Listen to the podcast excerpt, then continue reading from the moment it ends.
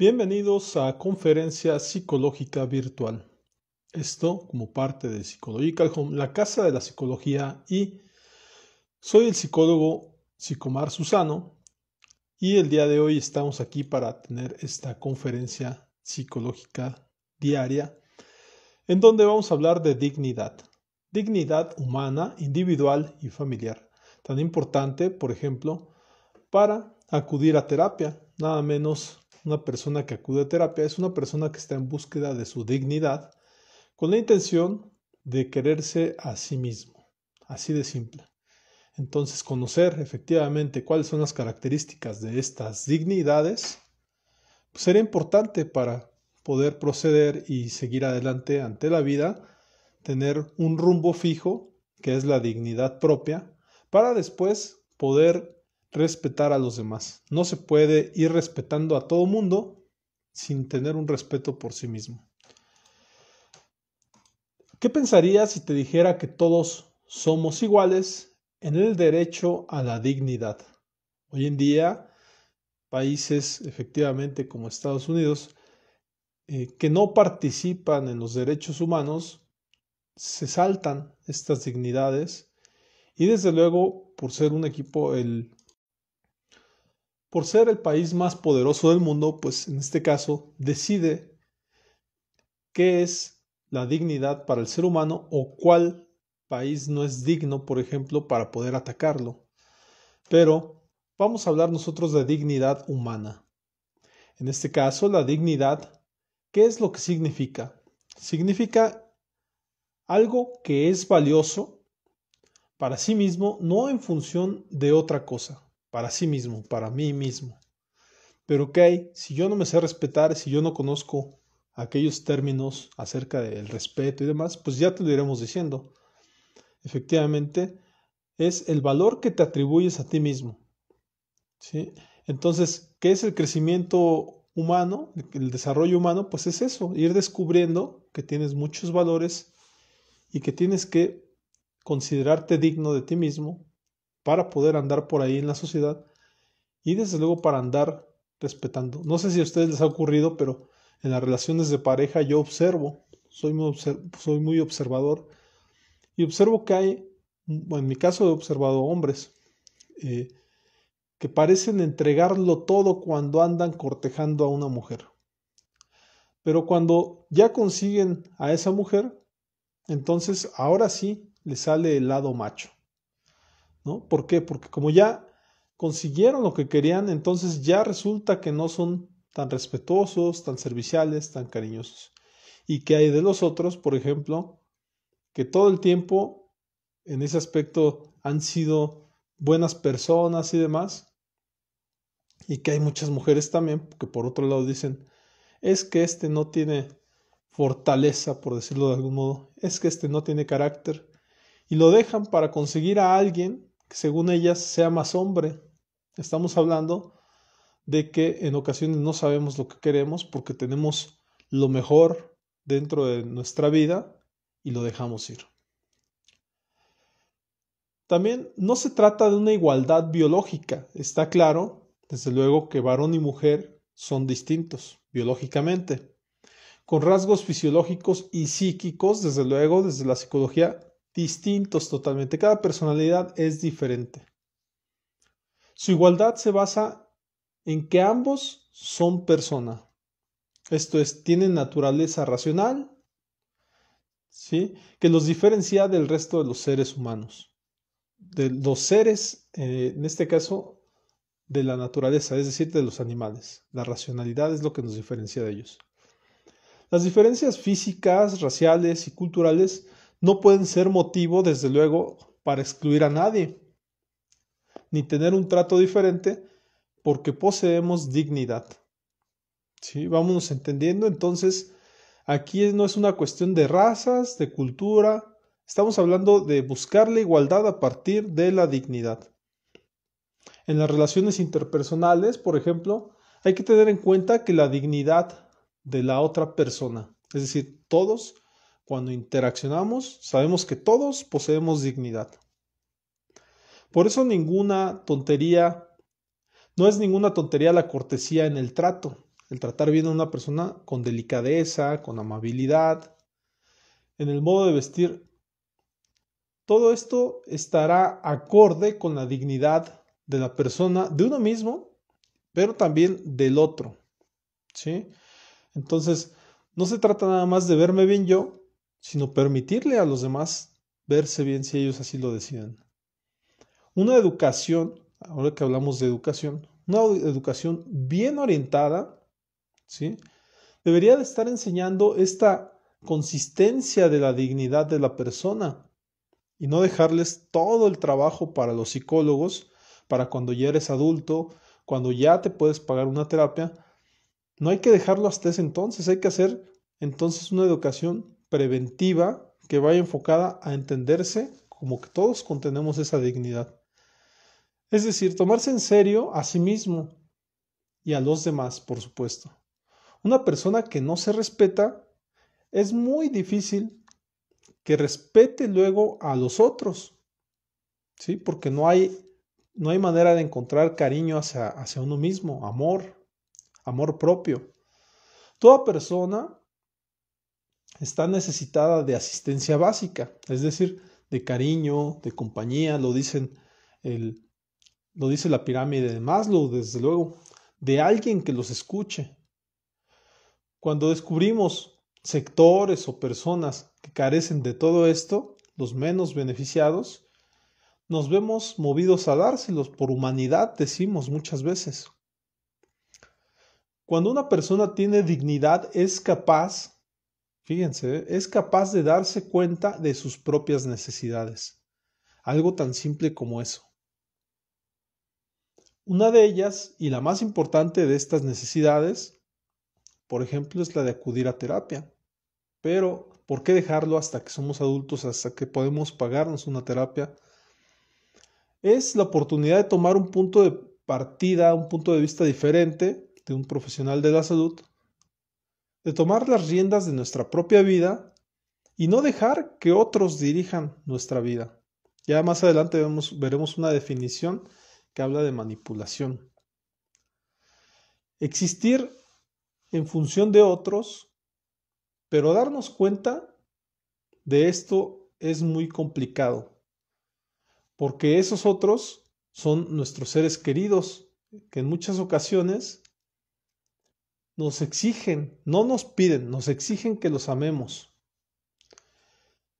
pidiendo de nosotros amor incondicional por ellos, pero cuando el valor propio choca con la riqueza y el lucro de otros, de aquellos que nos piden amarlos, por dignidad deberíamos de elegirnos a nosotros mismos. Es decir, en ocasiones las exigencias son muy demandantes de parte de nuestros seres queridos para darles bienestar a ellos. Pero ¿qué hay de nosotros? ¿En qué momento vamos a estar bien? Y entonces es cuando vienen nuestros problemas de salud, cuando de repente nos enfermamos, cuando ya estamos cansados.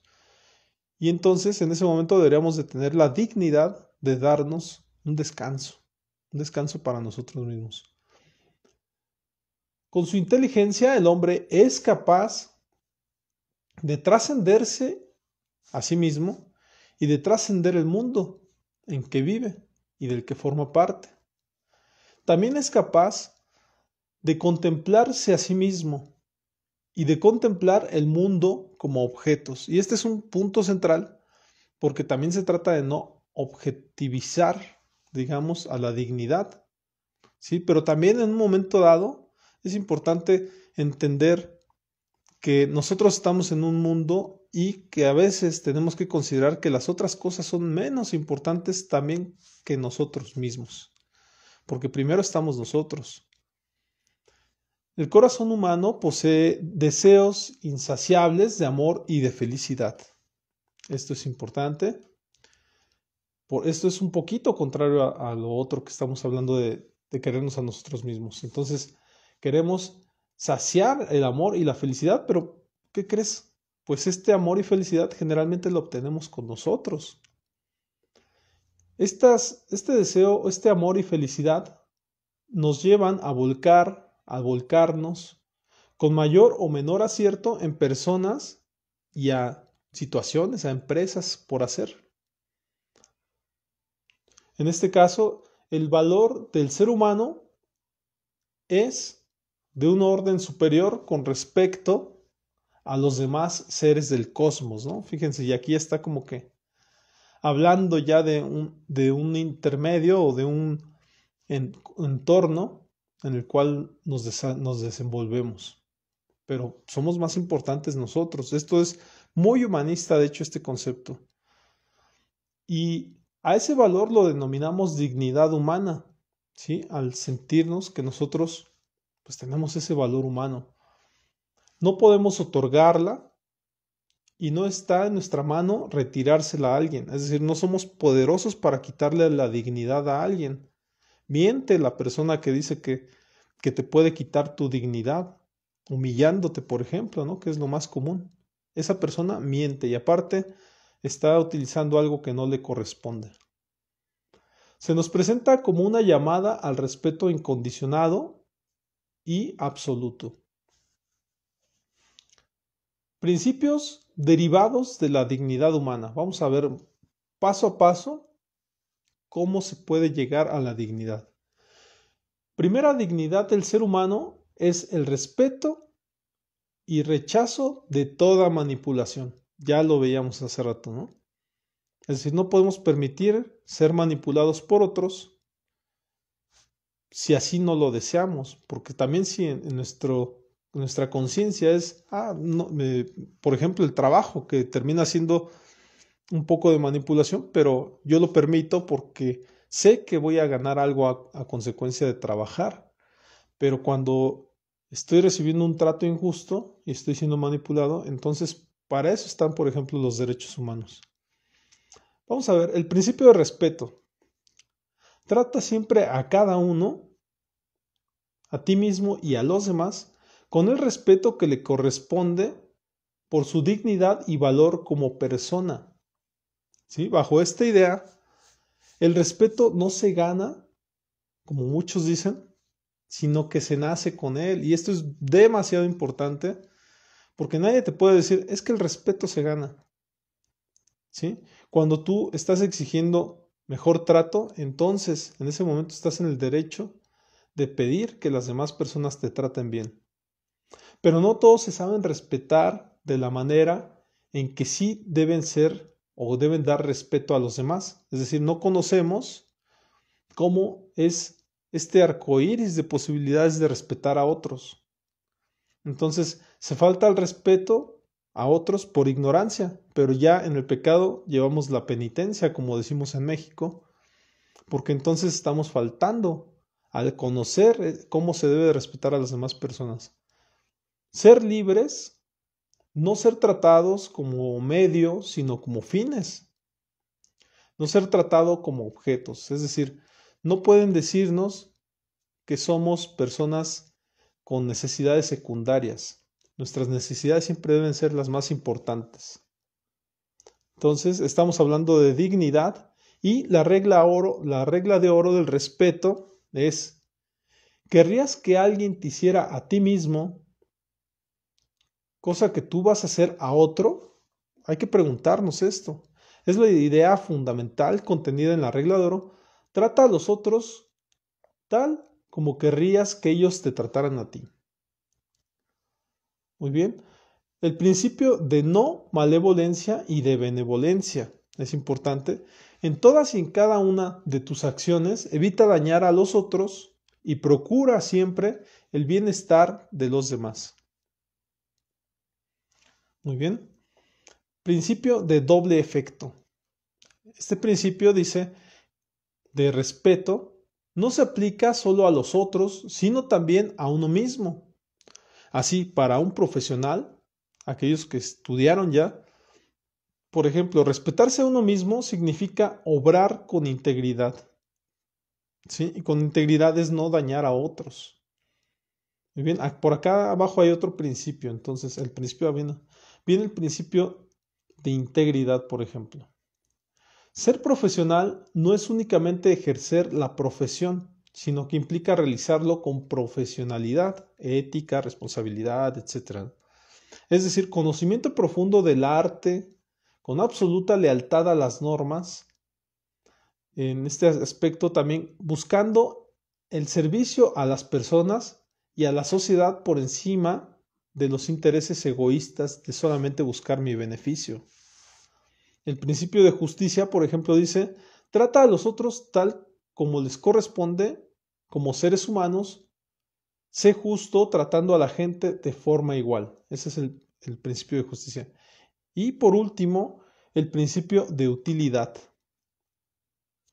Si tienes que elegir entre dos acciones moralmente permisibles, que las dos sean justas o te parezcan justas para ti, elige aquella que tiene mejor resultado para más gente. ¿Te das cuenta? Es importante. Si ya tienes en este aspecto una profesión, sigue las normas de tu profesión, sigue la ética de tu profesión. Bien, ya por último y para cerrar con el tema de la dignidad, porque también mencionaba ahí dignidad familiar, y es importante esto que voy a leer, porque la dignidad familiar. ¿De qué trata? ¿Sí? Es importante esto que voy a decir. La dignidad familiar consiste en reunir a aquellos que son dignos de ser integrantes de esta familia que es honorífica, es honorable.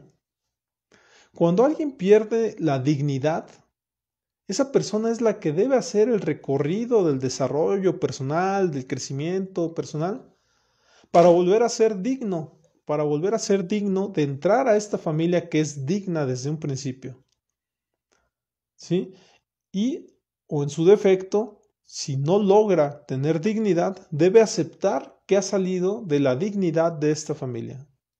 Irse, aislarse y permitir que esta familia siga con su propia dignidad. Este hablo en el caso, por ejemplo, de la drogadicción, de todo aquello que sea ajeno a tener una, una familia. En el caso también de la infidelidad en las parejas, en la relación familiar, ya cuando estás también con tu cónyuge, cuando ya tienes una relación formal, estás faltando a los principios, a la dignidad de tu familia, de cuidar a tus hijos, de darles de comer, tu dinero está yendo a otra parte, entonces tienes que hacer una autorreflexión sobre si estás siendo digno para tu familia. Muy bien, mi consejo de esta ocasión es acude a terapia, trata tus eh, conflictos personales con un profesional de la salud mental. Les recuerdo mi nombre, yo soy Psicomar Susano y puedes ver este live en Instagram en Psicomar Susano o en su defecto en Biblioteca Psicológica Virtual puedes ver la repetición. Recuerda que también tenemos el canal de podcast Perspectivas Psicológicas y nos vemos en la siguiente conferencia psicológica virtual. Hasta luego.